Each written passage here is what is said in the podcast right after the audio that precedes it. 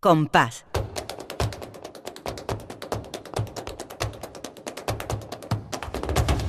Compás. Y después, Gloria. Ya está por aquí nuestra querida Lourdes Galve. Hola Lourdes, ¿qué tal? Hola Carmen. Buenos días. Buenos días. ¿Cómo estás? Muy bien, estupendamente. Oye, no te pongas celosa que tengo una canción para ti para también dedicarte, ¿eh? no solo Olé, a Juan Luen, que yo tengo por ahí también. Así que al final tú me dejas un par de minutitos que yo sé que te va a gustar la que tengo, la que tengo preparada para ti. Pero hoy vamos a hablar, eh, bueno, pues de, de todo un personaje, de todo Sí. un personaje, porque vaya vida. Vaya arte también, ¿no? Eh, Antonio el bailarín, eh, yo lo anunciaba esta mañana porque se, habían, se han cumplido, ¿verdad? Eh, ayer creo que fue, ¿no? Ciento, 102 años de su nacimiento. Exacto, ayer si viviera hubiera cumplido Mm. 102 años.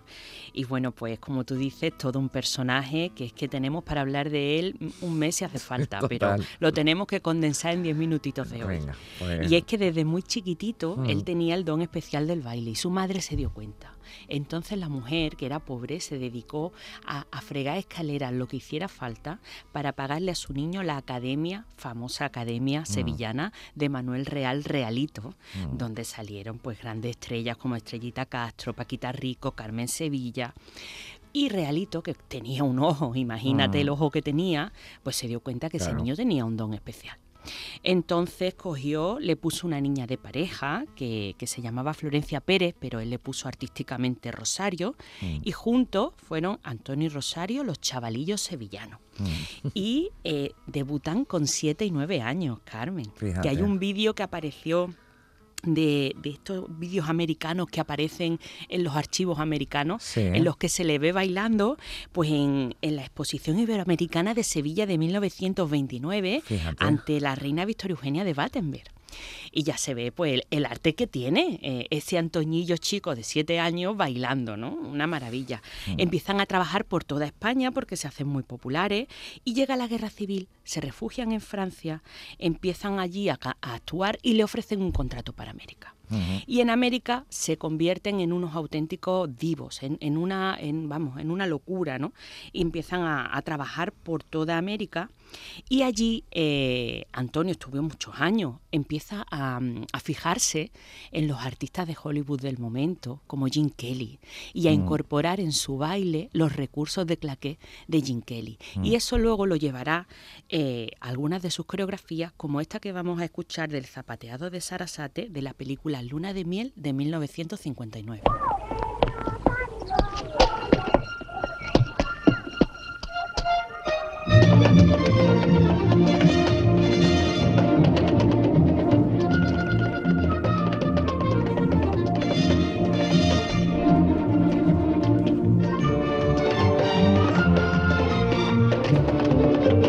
Zapateo, ¿verdad, Oh. Lourdes? Que forma parte de la misma banda sonora, ¿no? Que acompaña esa, a esa música. Esa ¿no? película además pues es un poco al estilo de esto que te estoy diciendo, de los Mm, musicales sí, de Broadway, de Hollywood, eh, de tipo Gene Kelly, porque él lo incorpora a su baile mm, clásico español y flamenco, pero con Mm. esos recursos también eh, de, de grandes escenarios naturales y, y que es lo que a él le, le gusta, ¿no? En el año 1952 ocurre un antes y un después en su vida porque se separa de su compañera Rosario, ¿no? con la que Mm. había estado tanto tiempo, y empieza a configurar una idea que él acariciaba, que es tener su propia compañía, Antonio Ballet Flamenco. Busca eh, los mejores cantadores, busca que sea una compañía de excelencia Mm. y se convierte en el primer bailador en coreografiar un martinete, que como sabemos es un cante sin guitarra, Mm. que presumiblemente se cantaba en la fragua, y eh, Antonio lo, lo coreografía para la película Duende y Misterio del cante flamenco de Edgar Neville, bailando a los pies del Tajo de Ronda con el cante del Pili. Vamos a escucharlo. Ay,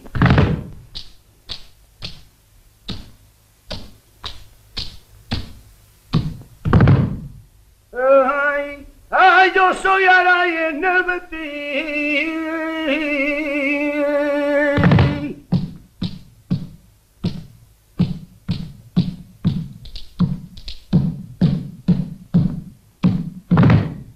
Calor ordenado, así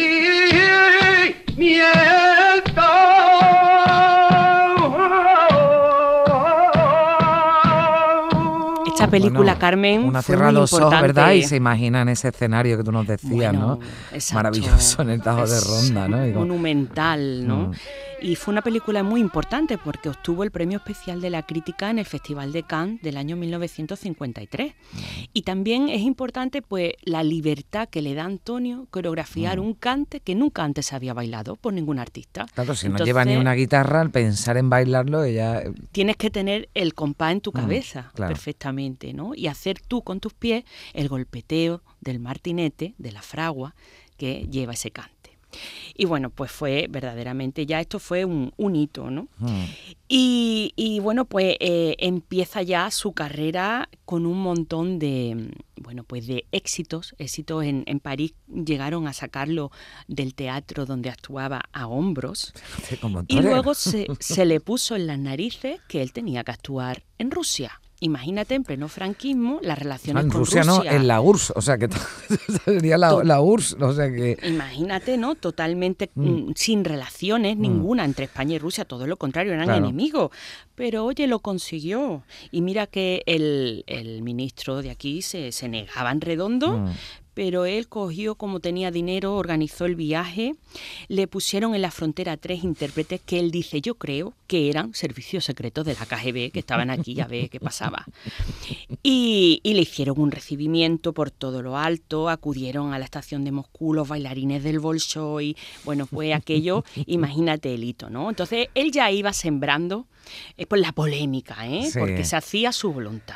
Y tenía también pues ese poderío económico y artístico para poder hacerlo, ¿no? Sí, para cambiar, bueno, pues fíjate, ¿no? Un gobierno, una dictadura que permitiera, ¿no? Que Antonio fuera a, actuar a la, a la Pero ¿sabes ¿no? qué Sí. pasa? Que lo tenían ya enfilado. Y entonces en los años 70 que estaba grabando El sombrero de tres picos en Arcos de la Frontera para televisión española, Sí. pues hubo un altercado, hubo un cambio de escenario, se enfadó y dijo, me cago en Cristo, los muertos de Cristo. Y lo escuchó un guardia civil que estaba allí. Fíjate. Y lo, lo detuvieron y estuvo en la cárcel.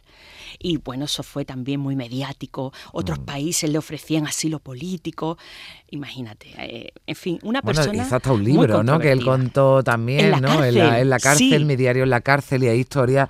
eh, bueno, es que lo que tú dices, tendríamos para. Yo creo que deberíamos de hacer un segundo capítulo de Antonio, ¿no? Porque, bueno, estuvo en la prisión de Arcos de la Frontera y decían que allí llegaba el whisky el caviar, ¿no? Para Antonio, Exacto, porque tenía muy él. buenos contactos y tenía muy buenas, muy buenas amistades que le mandaban. Es que, es que si nos ponemos la prensa rosa, Sí. ahí tenemos también tela bueno, que sí, cortar. sí, sí, sí, por eso. Bueno, un día que le dediquemos más a, la- a la rosa, pero tenemos, tenemos, tenemos, ¿no? Algún, algún sonido más, ¿no? Sí, mira, para terminar he elegido este, este zorongo y, y rumba con Marisol en la película La Nueva Cenicienta, Sí. Que es una maravilla. Bueno, Esa que- película la recomiendo que la veáis porque es muy bonita. A ver, vamos a escuchar un poquito.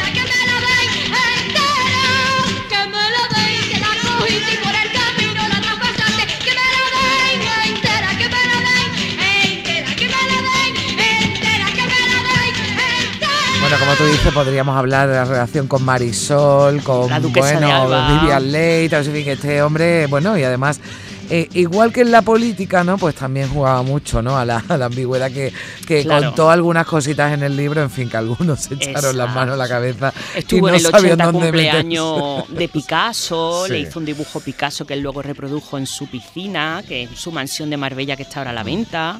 En fin, lo Bueno, que tú nosotros dices. hemos dedicado, le hemos dedicado más a su faceta artística, pero bueno, que como decimos, nos daba para varios, para varios capítulos. Yo sé que a ti te, que a ti te gusta mucho esto que te, que te he guardado, Lourdes. Vamos a ver. De vulgar hipocresía. Hombre, ole. Así que Bambino, ¿no? Que también en su momento le dedicamos. Pero vamos, a mí no me importa, ¿eh? Que de Bambino hablemos otro día ya. Cuando tú quieras. Claro, yo le ponía extremo duro, ¿no? A, a Artacho en este día del payaso, pero yo decía, ¿cómo no voy a poner bambino? Con, eh, cantando payaso. Digo, esto se lo dedico yo a mi Lourdes Galve para desearle que tenga una buenísima Ole. semana. Un beso muy fuerte, Lourdes. Hasta la Un próxima besazo. semana. En Canal Sur Radio, Días de Andalucía, con Carmen Rodríguez Garzón.